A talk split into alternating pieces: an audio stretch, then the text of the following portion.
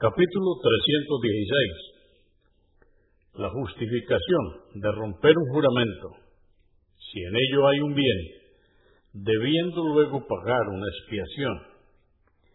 Hadís 1715. Abdurrahman ibn Samura, que Alá esté complacido con él, dijo, el mensajero de Alá, la paz de Dios con él, me dijo, si haces un juramento y luego ves que es mejor no cumplirlo, rompe el juramento y paga una expiación por quebrantarlo. Convenido por Al-Bukhari, volumen 11, número 452 y Muslim 1652.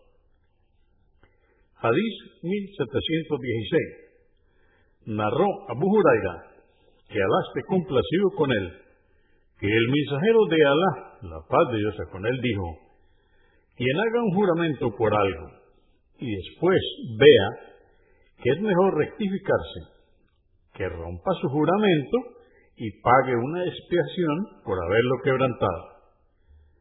Muslim 1650. Malik, volumen 2, número 478, At-Tirmidhi 1530. Hadís 1717.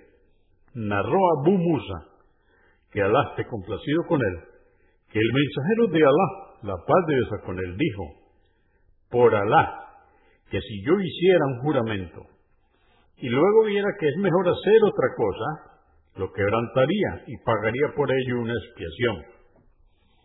Convenido por Al-Bukhari, volumen 11, número 452 y Muslim, 1649. Hadís 1718 narró Abu Huraira, que Alá esté complacido con él, que el mensajero de Alá, la paz de Dios con él, dijo, jurar en contra de la familia es peor y más grave ante Alá que quebrantar un juramento y pagar la expiación correspondiente. Convenido por Al-Bukhari, volumen 11, número 452, y Muslim 1655.